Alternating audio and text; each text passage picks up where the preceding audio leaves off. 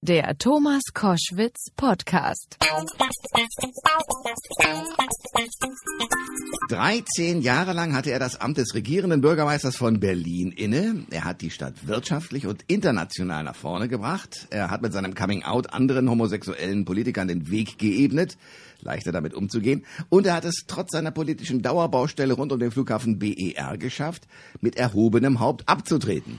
Der SPD-Politiker Klaus Wowereit ist heute drei Stunden lang mein Gast bei Koschwitz zum Wochenende. Herzlich willkommen. Ja, ein herzliches Willkommen auch von meiner Seite und schön da zu sein. Wie ist denn das für Sie? Sie waren 13 Jahre nur Halligalli, jeden Tag mit Terminen. Ich habe jetzt gelesen, Sie machen pro Tag ein. Das ist jetzt gerade unser Termin, ja? Also heute ja. Ne? Okay. Also ich versuche es äh, zu halten, aber das wird nicht klappen. Äh, aber erstmal ist es eine ganz gute Perspektive. Und äh, fällt man in ein Loch? Also wenn man sozusagen mit, also ich weiß, wir haben ja schon ein paar Interviews gemacht. Da waren vorher Personenschützer hier, haben geguckt, ob alles in Ordnung ist. Sie waren mit der Limousine unterwegs. Vor Ihrem Haus stand irgendwie ein Polizist in so einem kleinen Kästchen, das sofort weggeräumt wurde, äh, seitdem Sie nicht mehr der Regierende sind. Also fällt man in ein Loch? Sind Sie naja, das? Leben verändert sich schon. Das ist ja wäre ja auch ganz komisch. Das kennt aber auch jeder andere Mensch, der so aus der aktiven Zeit in den Ruhestand oder in die Rente geht, äh, kennt ja auch jeder, wie das Leben sich verändert. Man muss sich darauf einstellen. Das ist ganz klar. Erstmal ist es ja wie eine Befreiung. Findet man toll und äh, selbstbestimmt äh, seinen Tag gestalten zu können. Aber den muss man dann auch gestalten. Äh, momentan ist noch so ein bisschen so wie verlängerter Urlaub. Ja, also deshalb bin ich da noch ein bisschen äh, vorsichtig mit Einschätzung. Aber es geht schon. Nö, finde ich ganz gut. Aber ähm, die Sorge, dass man in, also dass man nicht mehr wichtig ist, haben Sie den Eindruck?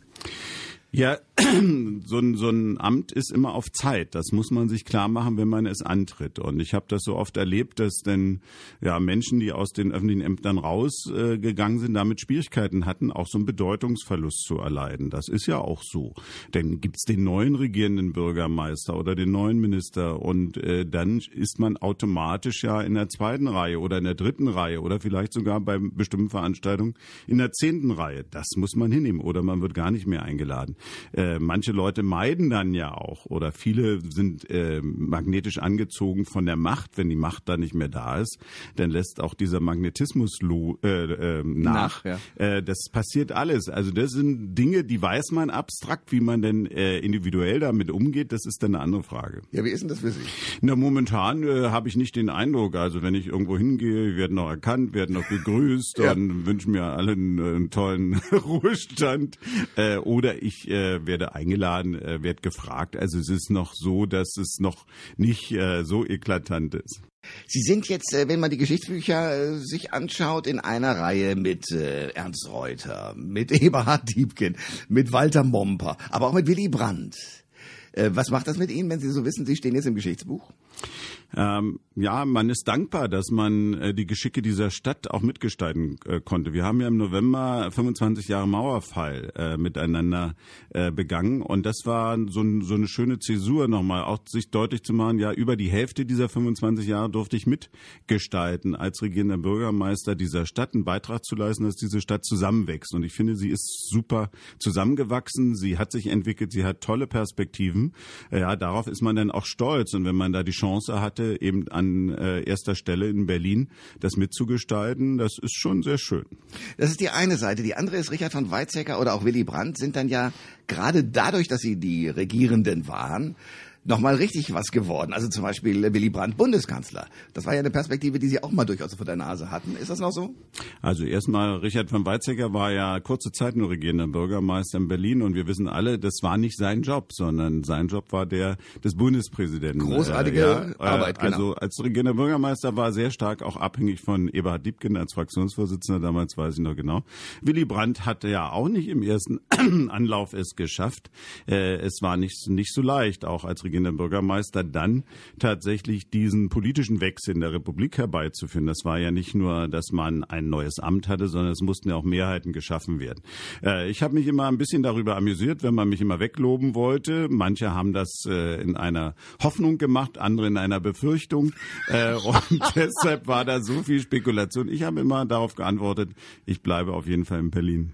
Aber äh, die Idee jetzt, äh, mal so innerhalb der SPD noch ein paar bisschen nach oben zu gucken, äh, die haben Sie nicht, das kann ich mir nicht vorstellen. Nein, die habe ich nicht, denn hätte ich ja nicht äh, das Amt des stellvertretenden Parteivorsitzenden abgegeben, äh, sondern wäre da weiter dabei geblieben. Nein, für mich ist das ein Schnitt so. Der bedeutet, äh, dass ich mich aus der Tagespolitik äh, raushalte und mich da nicht beteiligen werde, äh, was nicht heißt, dass ich jetzt ein unpolitischer Mensch werde, sondern Eben, also Sie sind ein junger Mann, da geht er doch junger einiges. Mann ist ja nun leicht äh, übertrieben, untertrieben.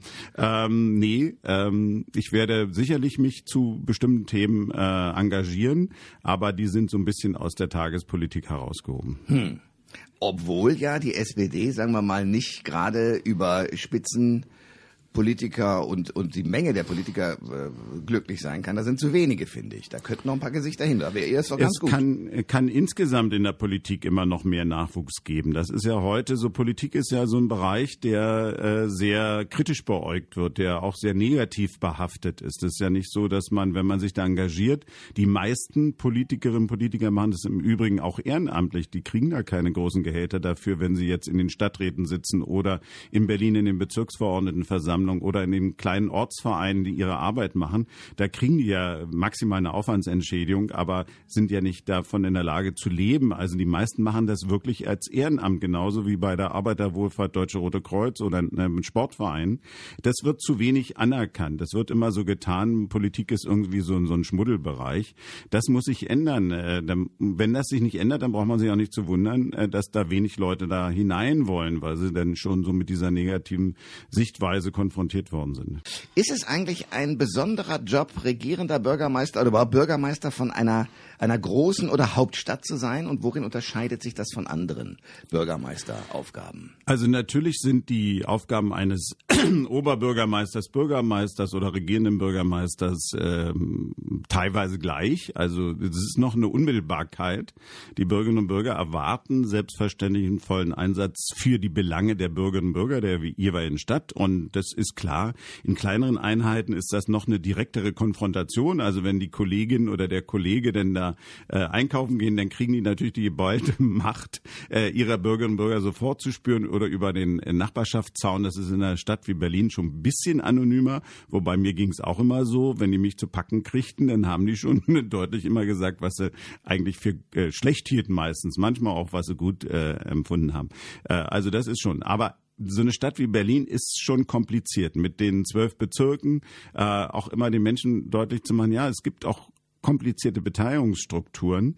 Da kann nicht einer einfach entscheiden. Wir sind eine Demokratie, wir haben äh, Gesetzgebungskompetenzen dann im Abgeordnetenhaus, wir haben noch die Zuständigkeiten der Bezirke. Das, da kann man nicht einfach sagen, machen wir und dann äh, ist das morgen umgesetzt. Das ist schon äh, eine Situation, wo man dicke Bretter bohren muss. Und äh, man muss auch, sagen wir mal, ein, ein Stück weit äh, Entertainer sein. Also wenn ich mir so angucke, auch in schwierigen Zeiten, also der der Bürgermeister von von New York, äh, als äh, die Flugzeuge in die Tower gebrettert sind, Giuliani, musste ja fast schon sowas haben wie wie ein Staatspräsident, also auch eine ganz andere Fähigkeit, auf Menschen zuzugehen. Das brauchten sie auch.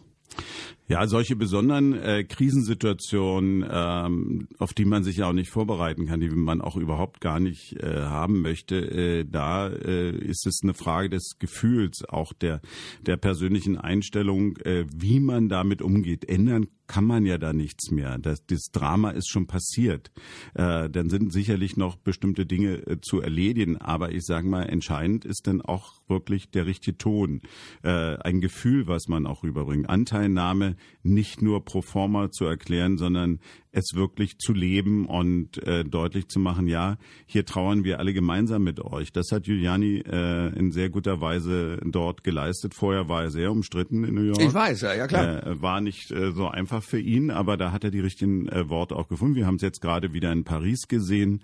Hollande, sicherlich eine ganz schwierige Amtszeit, aber äh, man hat das Gefühl, in dem Moment, wo die Nation zusammenstehen musste, da hat er auch die richtigen Gesten, die richtigen Worte gefunden. Klaus Wowereit ist mein Gast bei Koschwitz zum Wochenende. Ähm, Sie haben es gerade schon angesprochen, Paris. Und lassen Sie uns kurz auf Deutschland gucken und auf Pegida und auf Dresden und auf Berlin und auf diese sich entwickelnde, offenbar Bewegung äh, gegen Menschen anderen Glaubens, also Ausländer. Ähm, ich habe immer den Eindruck gehabt, vielleicht ist das gar nicht wahr, dass in Berlin sagen wir mal, es doch ganz gut gelungen ist, alle möglichen Gruppen und, und äh, Völker zusammenzukriegen. War das Ihr Verdienst? Und wenn ja, wie haben Sie es hingekriegt? Also es ist nie der, das Verdienst eines Einzelnen, sondern das muss gelebt werden. Äh, Demokratie muss gelebt werden und auch jeden Tag verteidigt werden. Und eine offene Gesellschaft muss jeden Tag gelebt werden. Das heißt ja nicht, dass sich alle mischen in einer großen Stadt wie Berlin. Es gibt Quartiere, äh, wo man bestimmte Leute äh, dort schwerpunktmäßig trifft. Das sind nicht nur immer Menschen mit Migrationshintergrund, sondern junge Leute, die gehen mehr in die hippen äh, Innenstadtbezirke und andere, die ein bisschen älter sind, ein bisschen Grün haben wollen, gehen vielleicht in die Außenbezirke. Also da gibt's immer unterschiedliche Quartiere. Es muss sich nicht alles mischen. Aber es muss ein gemeinsames Gefühl geben, dass man den anderen respektiert und akzeptiert in seiner Unterschiedlichkeit. Das ist leicht gesagt, muss gelebt werden. Wir wissen in der Geschichte der Menschheit, äh, in jeder Gruppe werden sie irgendwie Außenseiter definieren können. Das ist relativ einfach. Und es ist dann äh, eine Frage, wie weit äh, diese Mehrheit dieser Gruppe akzeptiert dass es Menschen gibt, die da anders sind. So und das ist dann, das ist das Zeichen von Humanität, von Menschenrechten, die man dann auch äh, lebt und die man verteidigt. Äh, und darum geht es, wenn sich das jeder klar macht, dass man selber ganz schnell zu einer Minderheit gehören kann, äh, durch einen Unfall beispielsweise. Ähm, oder durch andere äh, Definitionen, dann wird einem vielleicht auch klar, ja, denk mal darüber nach, welche Verantwortung hast du auch als Mehrheit gegenüber einer Minderheit. Warum aber kann das in Dresden mit der Pegida äh, immer mehr Leute auf die Straße holen und in Berlin offenbar nicht? Ja, Gott sei Dank, sage ich mal. Trotzdem müssen wir immer wissen, es gibt Ängste, es gibt Befürchtungen äh, gegen etwas äh, Fremdes und es wird instrumentalisiert. Und man muss jetzt höllisch aufpassen, dass man die Menschen, die da äh, ihre Sorgen und Nöte haben, aber äh, durch und durch Demokraten sind, nicht in den Topf wirft mit denjenigen, äh, die versuchen, aus dieser Situation heraus Profit zu schlagen. Wir haben es auch in Berlin erlebt, dass bestimmte Demonstrationen organisiert worden sind von Neonazis, die im äh, Hintergrund gewirkt haben, aber äh, die Leute versucht haben, mit plumpen ähm, ja, Vorurteilen zu mobilisieren. Und da muss man aufpassen. Also per se, äh, die Menschen, die da auf die Straße gehen in Dresden zu verteufeln, davon halte ich auch nichts. Passiert äh, aber, die reden ja zu wenig miteinander. Ja, na gut, die wollen ja auch nicht reden. Sie haben ja auch dann keine Argumente. Äh, das ist ja eine Auseinandersetzung, die muss ja auch stattfinden. Aber wir sehen ja äh, die Bilder tagtäglich, wie in Krisengebieten wie in Syrien oder in anderen Bereichen, die Menschen wirklich Angst haben müssen um ihr Leib und Leben. Und alle sind dann ganz empört über die Verhältnisse, die dort herrschen. Und jetzt haben es Menschen geschafft, aus dieser Hölle herauszukommen, ihr Leben zu retten, ohne noch mit irgendetwas zu kommen. Ja, und wenn sie dann hier sind, dann tun wir auf einmal so, als ob wir diese Bilder total ausgeblendet haben. Da stimmt ja irgendetwas nicht. Die Hilfsbereitschaft ist ja durchaus da auch die Solidarität ist da, sie dann aber zu konkretisieren dann äh, und zu sagen, ja, äh, es ist ein persönliches Schicksal, da müssen wir Hilfestellung lassen. Es ist keine Bedrohung für uns, wenn da ein Asylbewerberheim errichtet wird oder eine Unterkunft, sondern das ist eine humanitäre Frage. Äh, und da stehen wir auch dazu. Klaus Wowereit ist bei Koschwitz zum Wochenende. Ähm, ja, in der letzten Woche dieses furchtbare Massaker in, in Paris auf, auf äh, ja, unschuldige, aber lustige und satirische Journalisten. Ähm, ist das in Berlin auch denkbar? Leider äh, kann das keiner ausschließen. Ähm, ich hoffe selbstverständlich, dass unsere Sicherheitsbehörden und äh, Organisationen in der Lage sind, rechtzeitig äh, bestimmte Anschläge dann auch zu verhindern. Aber es kann keiner eine absolute Sicherheit geben. Ähm, wir haben ja gesehen in, in, in Frankreich, äh, die waren auf dem Schirm der Sicherheitsbehörden und trotzdem ist es möglich gewesen. Also in einer Demokratie, in einer offenen Gesellschaft wird niemand bestimmte äh, Vorkommnisse ausschließen können gänzlich. Aber was wir tun können und müssen, ist einerseits ein gesellschaftliches Klima zu erzeugen, dass denen überhaupt der Nährboden nicht bereitet wird, wo man junge Leute abholen kann. Die sind ja nicht alle als Terroristen geboren worden. Sie sind, haben irgendwann eine Sozialisation genommen, wo etwas schiefgelaufen ist. Ähm, was denn? Ja, teilweise eine Perspektivlosigkeit. Ich will überhaupt nichts rechtfertigen. Das ist überhaupt nicht zu rechtfertigen. Das heißt auch nicht jeder, der eine Schwierigkeit hat, hat eine Berechtigung, Terrorist zu werden. Das wäre ja furchtbar. Nicht, ja. Oder kriminell zu werden. Und das sind äh, Morde, die da geschehen sind. Da gibt's überhaupt gar keine Rechtfertigung. Aber wir wissen ja, wie auch Neonazis in Deutschland äh, ihre Leute ähm, rekrutieren, äh, weil beispielsweise bestimmte Infrastruktureinrichtungen nicht mehr da sind, wie Jugendfreizeitheime, wo die Familien nicht intakt sind, wo man dann äh, durch eine Kameraderie im schlechten Sinne des Wortes äh, denen eine Heimstatt bietet und dadurch äh, Dinge von ihnen verlangt, und nachher auch durchsetzen kann, die äh, sonst nicht möglich wären. Also das heißt, das soziale Umfeld, also da aufzupassen, dass da nicht so ein Klima geschaffen wird, wo man da äh, wirklich Voraussetzungen schafft, dass da die äh, Verführer kommen und äh, Menschen abholen. Das ist der die eine Punkt. Und der zweite ist auch tatsächlich aufzupassen, äh, zusammenzuarbeiten, äh, um äh, dann einen internationalen Terrorismus auch international zu bekämpfen. Reden wir doch mal über Berlin, weil ähm, da mussten Sie ja nun als Regierender teilweise auch Dinge erleben. Also Ihr Parteikollege Buschkowski, Bezirksbürgermeister von Neukölln, äh, beklagt äh, Parallelwelten von Menschen, die hierher kommen, aber sozusagen durch Satellitenfernsehen und so weiter gar nicht gezwungen sind, Deutsch zu sprechen, weil es ja alles äh, sozusagen aus ihren Heimatländern hierher übertragen werden kann. Ähm, das ist das eine. Und das andere ist, dass zum Beispiel im Verhältnis zu Frankreich die Spaltung, die in, den, äh, in Frankreich offenbar existiert zwischen den verschiedenen Ethnien, äh, dass die möglicherweise auch hierher nach Deutschland schwappen kann. Wie haben Sie das versucht in den Griff zu bekommen, konkret? Wir haben versucht, äh, ja mit Instrumenten wie Quartiersmanagement äh, oder wie äh, Bündnisse das äh, mitzugestalten, also zu verändern, Quartiere, äh, die gekippt waren oder drohten zu kippen, wirklich wieder aufzuwerten. Da haben alle gesagt, das lohnt sich überhaupt gar nicht, kannst du überhaupt gar nicht machen. Und wir sehen auf einmal, dass da, wo wirklich diese Instrumente gegriffen haben, tatsächlich die Struktur sich verändert hat. Dann gab es wieder die Gegenbewegung, sagt, jetzt ist da gentrifiziert worden, jetzt sind da die Mieten gestiegen und so weiter und so fort. Aber wir wollten ja, dass bestimmte belastete Quartiere sich verändern, dass da eine Mischung ist. Konkreter, wenn Sie sagen Quartiere, was meinen Sie? Bestimmte Bezirke oder? Äh, nein, nicht Bezirke ist ja zu groß in Berlin. Das sind ja 300.000er Einheiten. Nein, aber Ortsteile mhm. oder Quartiere im, im, besten Sinne des Wortes, Kieze, äh, die ähm, tatsächlich äh, durch eine einseitige Sozialstruktur äh, in große Probleme gekommen sind. Ähm, da haben wir eingesetzt, da haben wir Bündnisse geschmiedet zwischen den Schulen, Kindertagesstätten, der Polizei, den Gewerbetreibenden, den Wohnungsbaugesellschaften äh, angeregt, äh, Mittel gegeben, um dort tatsächlich das Wohnumfeld zu verbessern, auch so eine Bürgeraktivität hervorzurufen. Das hat ja äh, Früchte getragen beispielsweise. Äh, das kann man auch nachweisen. Und dann eben einen Dialog der Religionen beispielsweise auch anzuregen. Äh, den haben wir mit organisiert. Äh, auch die Kulturverwaltung, die für Religionsfragen in Berlin zuständig ist. Äh, wir haben dann Dialog der Religionen organisiert, nicht um ihn zu sagen, was sie zu tun haben, sondern als, als Rahmen.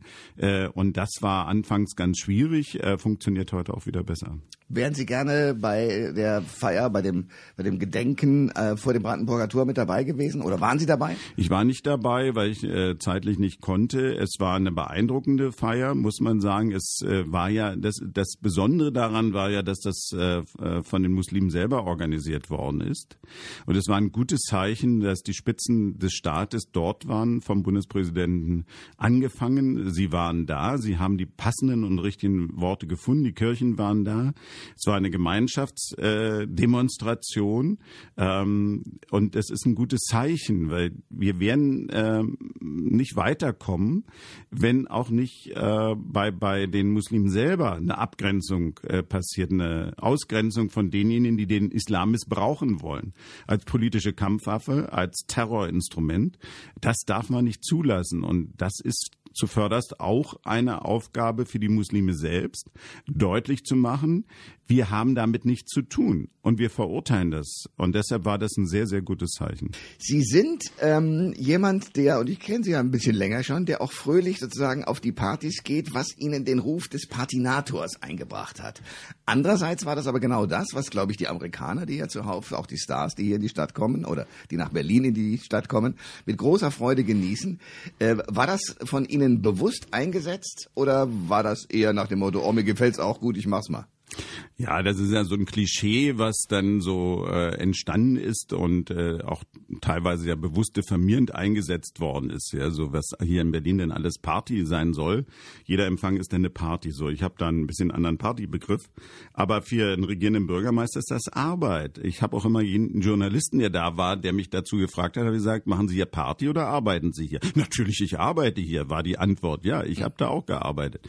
So, wenn ich eingeladen werde, entweder ich gehe da gar nicht hin, aber wenn ich hingehe, dann ähm, ist es auch der Respekt vor dem Gastgeber, dass man da nicht mit so einer äh, komischen ähm, Gesichtskonstellation äh, ja, dasteht, als ja. ob man angewidert ist. Ja. Ähm, so, das war vielleicht ein Kontrastprogramm auch zu meinem Vorgänger. Äh, dem hat man die Freude daran nicht angesehen.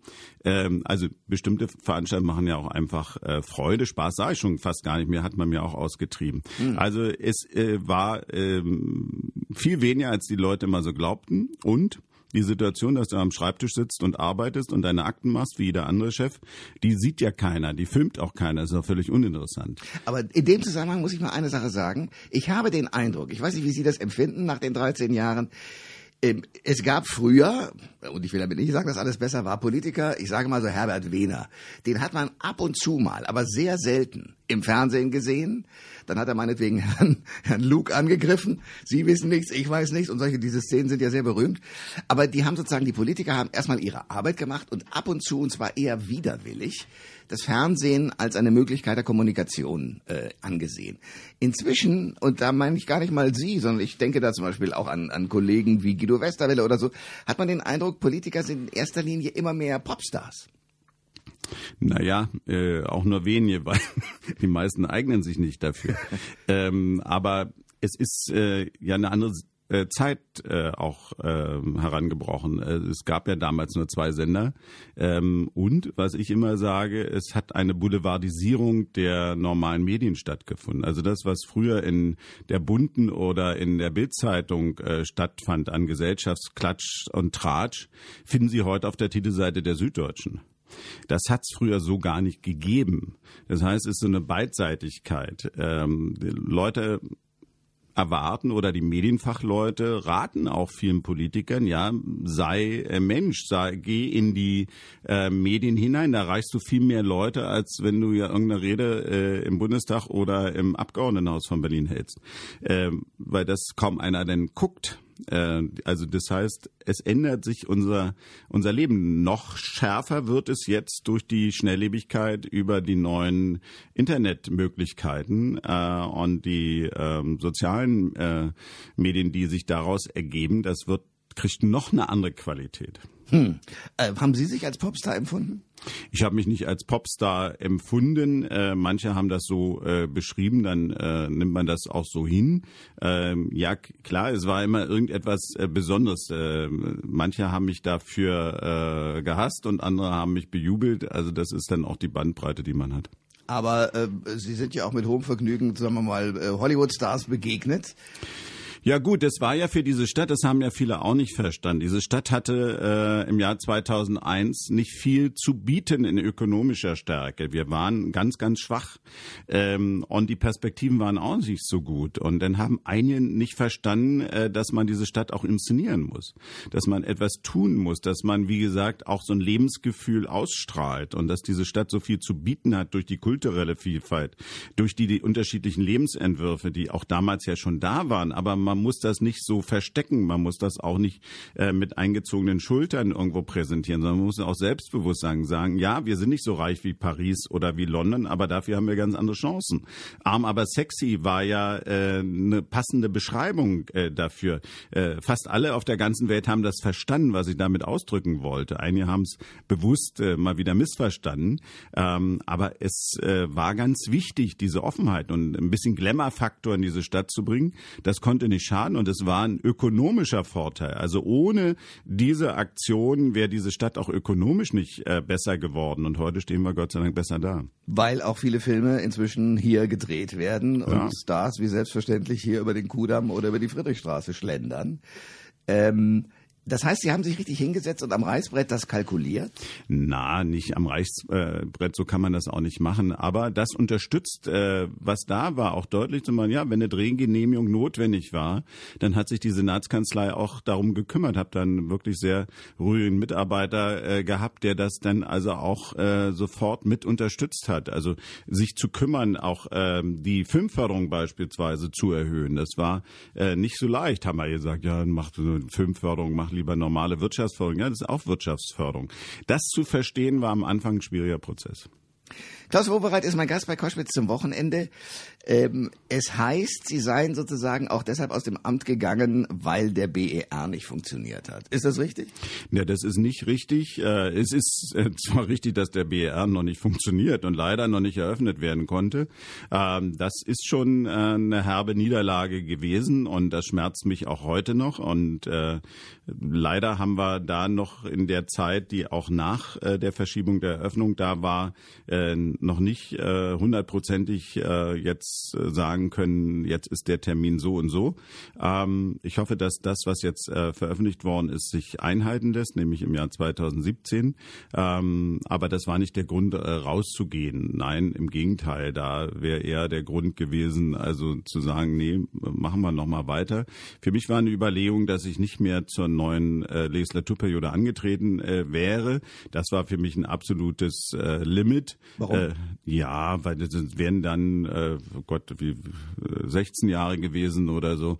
Äh, und dann nochmal fünf Jahre. Also irgendwann hört es dann auch mal wirklich auf. Ach, Herr Kohl hat doch vorgemacht, wie das geht. Ja, der war auch nur 16 Jahre. Also okay. er wollte zwar normal, aber äh, hat ja dann auch nicht geklappt. Nee, äh, das reicht dann auch irgendwann. Das ist schon äh, auch ein Punkt, wo man für sich selber dann auch mal eine Entscheidung treffen muss. Und dann war es ähm, die Frage, wann man einen Übergang regelt. Und äh, ich fand den Zeitpunkt äh, richtig und wie man gesehen hat, war nicht ganz so falsch. Erklären Sie mir diesen Fall mit dem BER, weil natürlich von draußen betrachtet gibt es ja kluge Leute, die sagen, wie kann man denn so bescheuert sein? Äh, äh, erklären Sie es mir, als wäre ich ein Fünfjähriger. Was ist da passiert? Also wieso sind Sie in den Aufsichtsratsvorsitz gegangen und haben da was kontrollieren wollen, was wir beide nicht kontrollieren können? Na gut, äh, man muss immer, auch wenn es schwerfällt, differenzieren, was hat ein Aufsichtsrat für Aufgaben und was hat eine Geschäftsführung für Aufgaben. Da gibt es auch rechtliche Hemmnisse, will auch keiner zur Kenntnis nehmen, wenn es dann politisch nutzt. Also da wird dem Aufsichtsrat hier viel zugeschoben, was er gar nicht leisten kann, auch in der privaten Wirtschaft nicht leisten kann. Und egal, ob ein Politiker oder ein Manager oder sonst jemand, das schafft dann keiner, wenn die Geschäftsführung äh, das nicht in den Griff bekommt. Das muss man erstmal als Voraussetzung sagen. Das Zweite, so leicht ist es leider eben nicht zu erklären.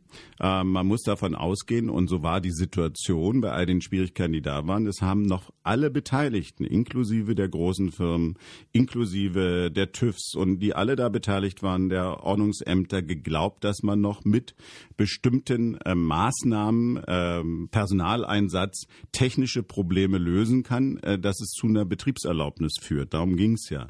Äh, und das ist dann äh, nicht mehr möglich gewesen und gescheitert so. Und dann passiert ja etwas, was vielleicht jeder auch nachvollziehen kann. Dann gucken alle genau hin.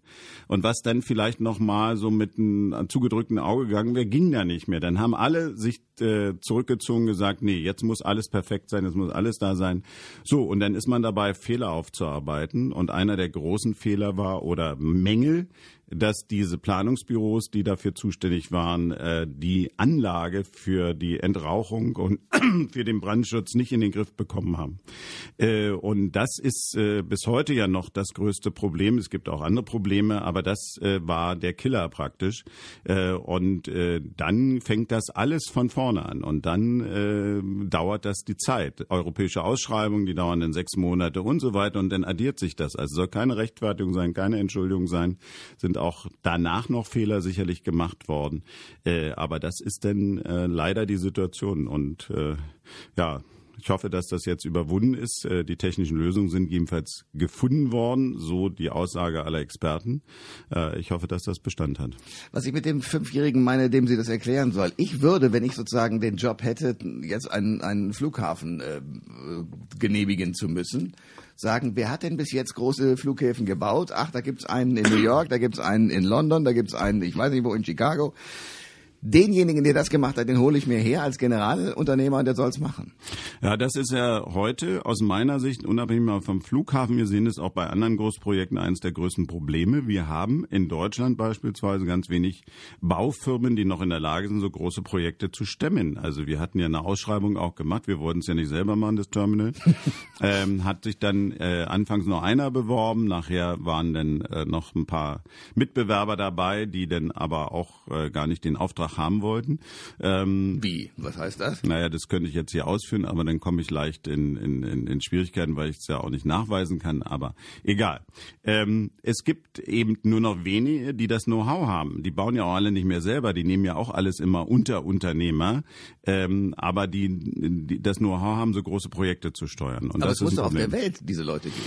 Ja, die gibt es teilweise aber unter anderen Voraussetzungen. Einerseits unter anderem Geldeinsatz und zum anderen auch unter anderen äh, Aufsichtsbedingungen. Hm. Äh, wir haben den Flughafen äh, in einem arabischen Land, der ist äh, einen Tag vor der Öffnung, äh, die Öffnung abgesagt worden.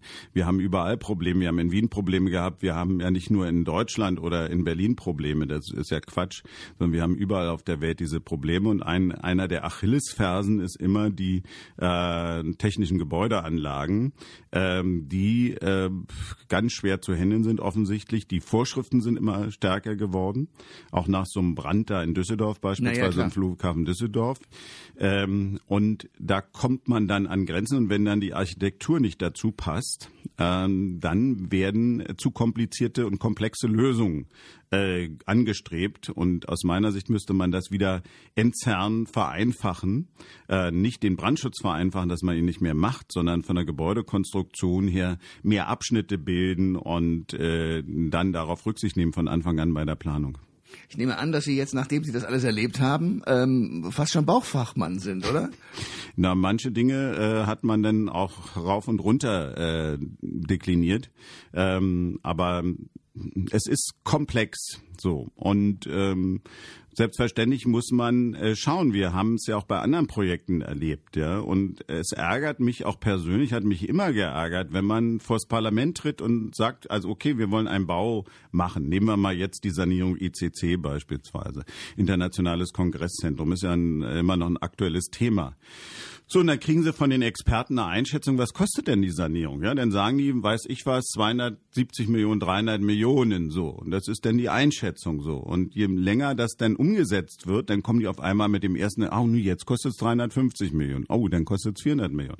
Kostet 450 äh, Millionen. Da kommt man sich selber ganz, ganz schlecht vor, weil man ja äh, nur das wiedergegeben hat, was die Experten ausgearbeitet hatten. Kann ja nicht selber mich da hinsetzen und sagen, jetzt äh, kostet es aber so und so wieder hat, kann man vielleicht nochmal sagen, ja, alle Erfahrungen sagen, es wird teurer, äh, aber das kann ja nicht eine Grundlage für Planung sein, weil das ist ja sonst auch ein Freibrief, ja mehr Geld auszugeben. So, das ist ganz, ganz schwierig. Da haben wir auch noch keine richtige Antwort gefunden, wie man das denn genauer machen kann.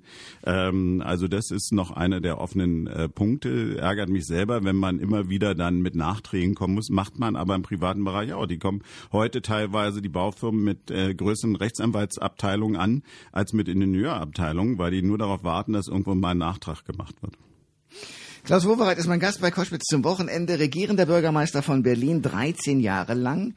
Ähm, ich habe festgestellt, weil ich so natürlich ein bisschen gelesen habe, auch in Ihrem Buch, das erste, es müsste jetzt eigentlich ein zweites Buch rauskommen. Ne? Sie haben Zeit ohne Ende, könnten endlich mal richtig was loslassen über die Politiker. Ja, das Schöne ist ja, dass ja schon mal die ersten 50 Jahre ja schon mal abgehandelt sind. So, das können wir jetzt den nächsten angehen, oder? Na, mal abwarten. Okay, jedenfalls habe ich in dem Buch gelesen, dass Sie ja auch durchaus ähm, in der Familie Dinge erlebt haben, die nicht leicht waren. Also sie haben ihre Mutter gepflegt, ähm, äh, ihre Geschwister sind zum Teil durch, durch äh, Verkehrsunfälle ums Leben gekommen. Was hat das mit Ihnen gemacht?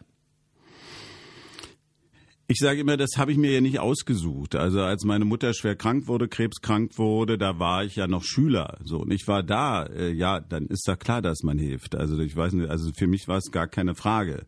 Das war auch keine Überlegung. Also äh, machst es, machst es nicht, sondern das ergab sich einfach so. Äh, und das ist meine soziale Verantwortung. Also ich ähm, hätte es nie übers Herz gebracht, äh, da nicht die Verantwortung zu übernehmen. Ich weiß aber auch, wie schwer das ist. Also häusliche Pflege zu organisieren, äh, das physisch und psychisch durchzustehen, ist überhaupt nicht leicht. Äh, deshalb habe ich äh, auch hohen Respekt vor all denen, die sagen, nein, wir können das nicht. Auf der anderen Seite weiß ich auch, es geht auch, wenn man äh, will. Also das ist zwar schwierig zu organisieren und geht nicht immer, aber viel mehr noch höchstwahrscheinlich, als das heute in unserer Gesellschaft ähm, gemacht wird. So und dann äh, ins Pflegeheim zu gehen und sich aufzuregen, wie die Verhältnisse da sind, ist auch eine Sache, äh, die kann man machen, aber die bessere Möglichkeit ist es noch zu Hause zu machen, da wo es geht, so lange wie möglich es zu Hause zu machen beantwortet natürlich meine Frage nicht, wie es äh, mit Ihnen war. Wie ist es Ihnen gegangen? Ein junger Mann. Ja, äh, wie gesagt, ich habe das ähm, gemacht. Man musste für sich selber aufpassen, dass man sich nicht total unterordnet. Hm. Also das ist schon also immer die wunderbare Situation, wenn man in den Urlaub gefahren ist. Äh, also diese diese Angst, ähm, dass Jetzt die Mutter allein zu lassen. Ja, nee, umgekehrt, der von der Mutter natürlich, dass sie ja. allein gelassen wird, ne? Ah. So, die, da die Angst, ne? So, und dann äh, alle Instrumente denn einsetzen, ja, nach dem Motto, na, fahr du mal, wenn du nach Hause kommst, dann wirst du schon mich schon im Eckchen finden. Ja, so, äh, das ist schon äh, psychisch äh, nicht leicht. Heftig, ja. äh, viele lassen sich dann äh, darauf ein und fahren nicht. Das ist falsch aus meiner Sicht. Man muss noch versuchen, sein eigenes Leben auch zu gestalten, so schwer das dann auch sein mag. Ähm, aber das ist schon äh, eine Herausforderung. Hat sie das älter gemacht, obwohl sie jung waren? Das weiß ich nicht, ob es mich älter gemacht hat. Das hat aber Im sicherlich, Kopf, sicherlich, ja, das hat sicherlich ähm, ein, ein Verantwortungsgefühl äh, verstärkt auch deutlich zu machen, man kann das, ähm, wenn man will. Und äh, das gibt auch Kräfte und es gibt auch eine Verantwortung, für andere da zu sein. Gilt das auch für die Geschwister? Also ich meine, das sind ja so. Ja gut, da waren Schicksalsschläge in der Familie äh, mit Querschnittslähmung meines Bruders und äh, ist auch klar, wenn dann sowas passiert, dann äh, muss sich die Familie darauf einstellen. Äh, das war alles überhaupt nicht einfach, aber ähm, ja, wie das so ist, ähm, nutzt auch nichts dazu zu jammern zu klagen. Äh, ich sage immer, da muss man durch ähm, und da muss man versuchen, das Beste draus zu machen. Auch das war überhaupt nicht einfach. Jemand, der ähm, auf einmal feststellt, dass er nicht mehr laufen kann, ähm, deutlich zu machen, der muss umschulen, der muss einen Führerschein machen, ähm, das war alles überhaupt nicht einfach. War das das, was Sie meinten vorhin, als Sie sagten, manchmal ist man ganz schnell, zum Beispiel durch einen Unfall, in einer Minderheit? Mhm. Kann auch passieren. Die Welt verändert sich total. Also selbst für mich, äh, ich habe ähm, den Zugang zu Restaurants beispielsweise ganz anders betrachtet als früher. Ja, äh, wo sind die Barrieren in unserer Gesellschaft? Und das sind einerseits Barrieren aus Beton und es sind andererseits Barrieren in den Köpfen. Äh, also da gibt's schon äh, kräftige Unterschiede. Klaus Wobereit ist mein Gast bei Koschwitz zum Wochenende. Ähm, viele Menschen, die sowas äh, sozusagen privat als Problem haben äh, und andererseits einen Beruf, der einen zeitlich so auffressen kann, flüchten dann in den Beruf und sagen, wunderbar, da habe ich meine 18 Stunden, die sind äh, ausgefüllt. War das äh, bei Ihnen auch so? nee, das äh, ergibt sich aus dem Amt heraus. Da kann man nicht sagen, das macht man als Halbtagsjob, das geht überhaupt gar nicht, sondern da bist du äh, rund um die Uhr gefordert. So, nun war das mit dem regierenden Bürgermeister dann ja da war meine Mutter schon tot. Also das war dann schon eine andere Situation. Aber ich war Stadtrat, das äh, war Dezernent damals in Tempelhof. Da musste man schon dann sehen, wie man das organisiert. Das war auch ein äh, Job, der viel Zeit in Anspruch genommen hat. Also das immer zu organisieren, äh, auch die, die Pflegekräfte mit zu unterstützen. Und das ist nicht einfach. Sie haben sich vorhin darüber beschwert, dass das Bild des Politikers äh, so ramponiert sei.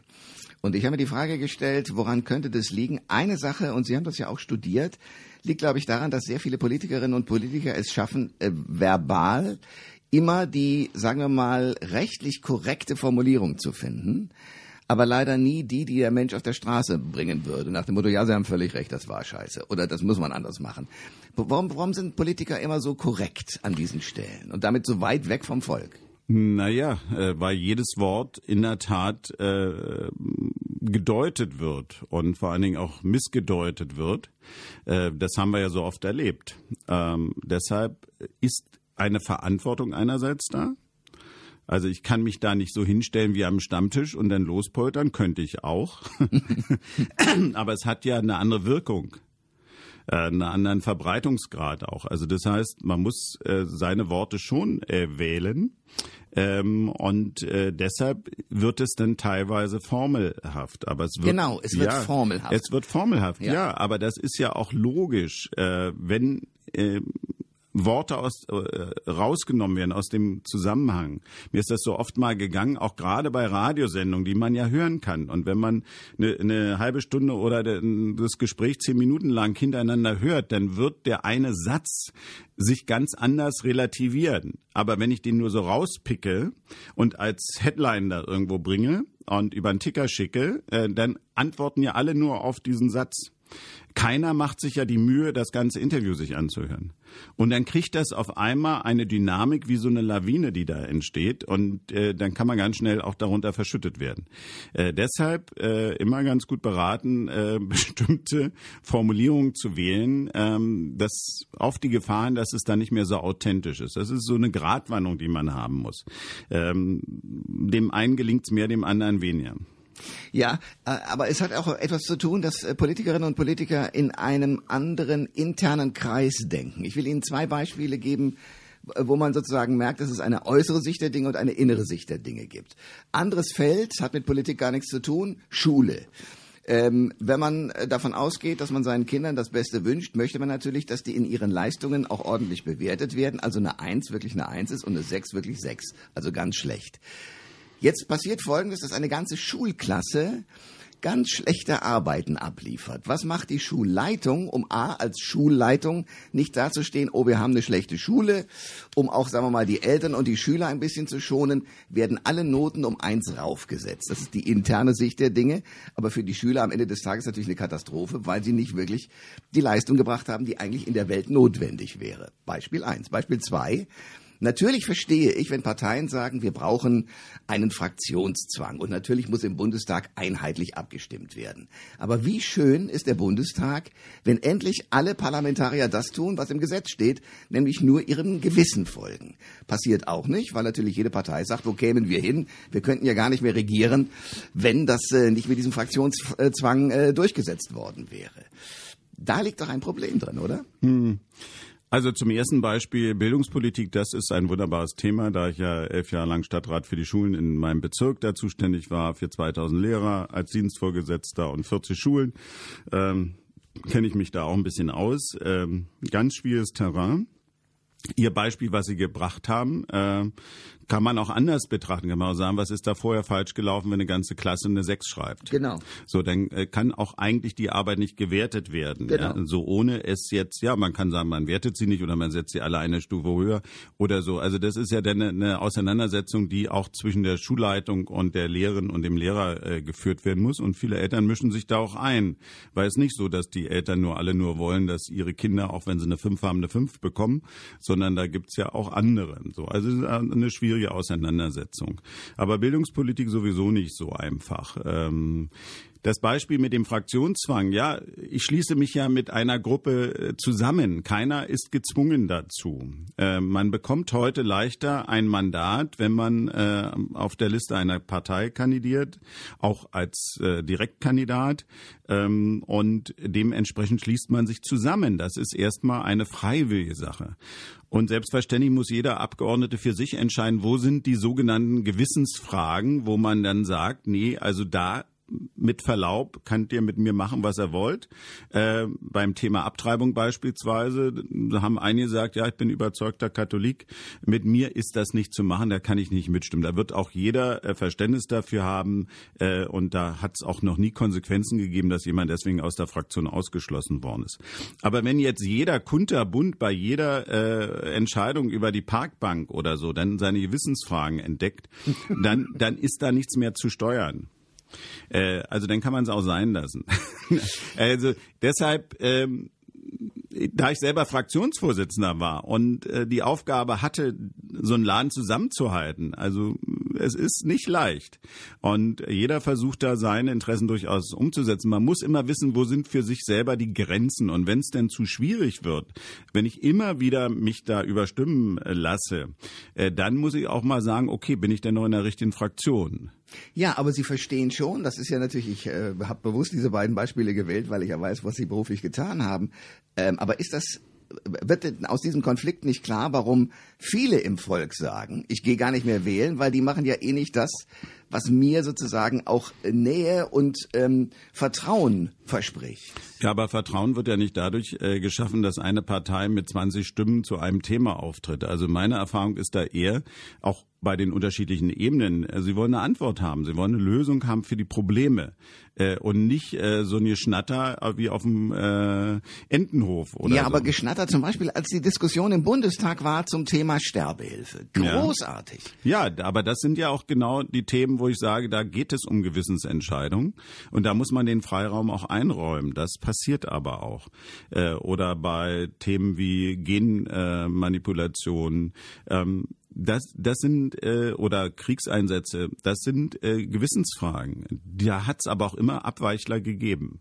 Das muss dann auch zugelassen werden. Es gibt aber bestimmte Leute sind immer Abweichler, egal zu welchem Thema. Und die machen einem das Leben nicht einfach. Klaus Wowereit ist mein Gast bei Koschwitz zum Wochenende. Ähm, Sie schließen ja so Sachen aus, dass Sie jetzt auch in der SPD vielleicht noch eine Karriere machen oder zum Bundeskanzler hinwollen. Aber es gibt natürlich einen äh, Vorsitzenden, Sigmar Gabriel, der ja, ich erinnere mich, da war er Popminister, ausgelacht wurde. Inzwischen macht er einen hervorragenden Job da in der SPD. Viele Dinge, die die SPD in der Großen Koalition im Bund allerdings so durchsetzen, werden gar nicht der SPD zugeschrieben. Was ein Drama ist, oder? Ja, also äh, Sigmar Gabriel war nie Popminister. Naja, Musik. sondern der war für Kultur. den Bundesvorstand Popbeauftragter. So. so. Ja, Ja. auch ein schöner äh, Job. ähm, Nein, das ist ja, das ist immer in großen Koalitionen. Der der Juniorpartner äh, macht die gute Arbeit, also nicht immer, aber manchmal. In Berlin ist es anders. Ähm, und ähm, glaube schon, dass die SPD-Minister im Bundeskabinett nachweislich ähm, bessere Arbeit leisten als die CDU, CSU-Minister. Aber Frau Merkel kassiert das alles ein. Ähm, das ist so. Was ist Gabriel für einer? Ein sehr guter äh, Vizekanzler, Wirtschaftsminister. Äh, ja, macht einen guten Job. Was zeichnet den aus? Durchsetzungskraft. Äh, er ist schon ein, ein Urgestein, auch ein, äh, sicherlich auch ein Bauchmensch. Also der Hat äh, ja auch. Also insofern hat auch genug Bauch, ja. Aber ähm, sicherlich auch äh, der Stimmung auch aufnimmt. Das ist manchmal so auch ein Nachteil, wenn dann ähm, sich von heute auf morgen wieder was ändert. Das ist dann auch manchmal ein bisschen schwierig für die anderen da hinterher zu hecheln. Ähm, aber äh, das ist schon äh, wirklich ein Urtalent. Okay. Sie schmunzeln dabei, sind aber trotzdem damals aus dem Vorstand ausgestiegen, weil es Ihnen zu bürokratisch war oder warum? Nee, weil für mich ja meine Perspektive sich da schon abzeichnete, dass ich doch äh, so einen soften Ausstieg mache. Klaus Wowereit ist mein Gast bei Koschwitz zum Wochenende. Ich lese, dass Sie jetzt inzwischen zum Sprecher für wirtschaftliche Fragen in Berlin werden, also durchaus wieder einen Job haben, aber der ist, glaube ich, ehrenamtlich, oder? Na, nicht zum Sprecher, nein, äh, der Oder Botschafter. der VBKI, der Verband der Berliner Kaufleute und Industrielle, der hat diesen guter Wirtschaftsverband, ein sehr traditioneller Wirtschaftsverband.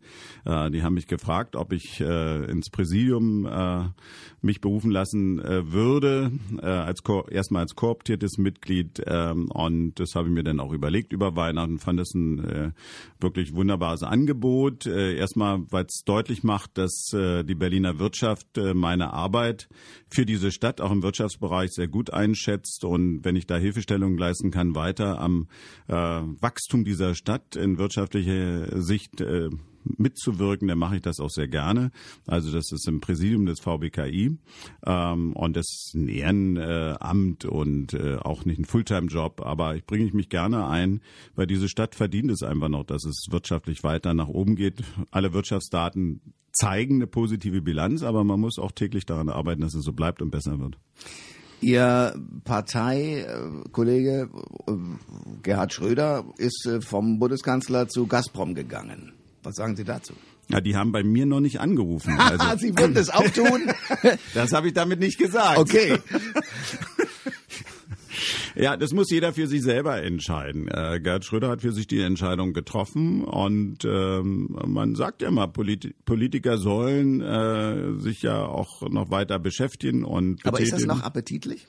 Das ist ja immer eine Grundfrage. Äh, ja, es gibt andere äh, Gesellschaften in Europa oder in ähm, in der Welt, wo es selbstverständlich ist, dass die Politiker direkt nach ihrem Ausscheiden auch in die Wirtschaft wieder gehen oder umgekehrt. Äh, in Deutschland ist das alles so ein bisschen immer mit so einem Geschmäckle äh, verbunden. Ähm, ich finde, das muss man im Einzelfall sehen und muss jeder für sich selber auch entscheiden. Gerhard Schröder hat für sich seine Entscheidung getroffen äh, und er lebt damit, glaube ich, nicht so schlecht. Sie selber haben der sehr geschätzten Kollege, Kollegin Sandra Maischberger gesagt, Sie würden gerne mal eine Talkshow machen. ist das so? Ja, da hat sie ein bisschen kleinen Schreck gekriegt. Ja, also aber ihr Job war gefährdet, dachte sie, oder? naja, also ich sag mal, hohen Respekt vor all denjenigen, die äh, journalistisch tätig sind und ihren Beruf super ausüben. Ähm, in dem einen oder anderen Format, why not? Ähm, aber äh, da ist noch nichts konkret. Okay, aber das würden Sie machen? Weiß ich nicht. Äh, hängt natürlich davon ab, wie, was. Äh, also das kann man so nicht sagen. Also ausschließen tue ich das jetzt erstmal nicht, aber das sieht ja fast so aus, als ob ich es äh, als Bewerbung hier abgebe. Das soll so nicht sein. Okay. Also Sie könnten es ja ausprobieren. Also drei investigative Fragen an mich. Drei investigative Fragen, äh, Herr Koschwitz. Äh, wie ist Ihre Zukunft? Äh, hoffentlich gesichert bei einem Sender, der in Berlin steht. Aber nicht nur da, sondern bei vielen Sendern, die auch bundesweit unterwegs sind. Das ist ja das Schöne, dass ich das tun darf. Äh, das war Frage eins, Nummer zwei. Welchen Gast hätten Sie gerne, der bislang unerreichbar war? Tatsächlich den äh, derzeitigen, das ist immer so eine Klischee-Antwort, aber den Papst. Warum? Weil ich den wirklich unglaublich finde. Erstens mal, wie er mit seinen eigenen Leuten umgeht, nach dem Motto, kommt mal runter von eurem hohen Ross sorgt mal dafür, dass es wieder das gibt in der Kirche, was äh, ehrenwert wäre, nämlich äh, Demut und Armut und bewegt euch zu den Menschen hin. Den finde ich spannend. Und äh, die dritte Frage, ähm, wann wird endlich wieder ein schönes Wetter? Das hat Rudi Carell schon als Hit gehabt. Ich weiß es auch nicht. Aber da war ja die SPD schuld. Ja, stimmt. Das, und das wollen Sie nicht. Das verstehe ich gut. Herr Wovereit, ähm, das heißt mit anderen Worten, wir müssen uns wirklich darauf einstellen, dass Sie jetzt in Zukunft neben der ein oder anderen ehrenamtlichen Aufgabe Rentner sind. Ja, das ist, äh, ist so, ja. Schade eigentlich. Aber vielleicht schreiben Sie ein Buch und dann kommen Sie wieder. Nichts gegen Rentner, ne? Wir sind die Mehrheit bald. Oh ja, oh, das klingt wie eine ne? Drohung. Hilfe. Herr Bowereit, danke für den Besuch für heute. Danke. Alle Informationen zur Sendung gibt es online auf thomas-koschwitz.de.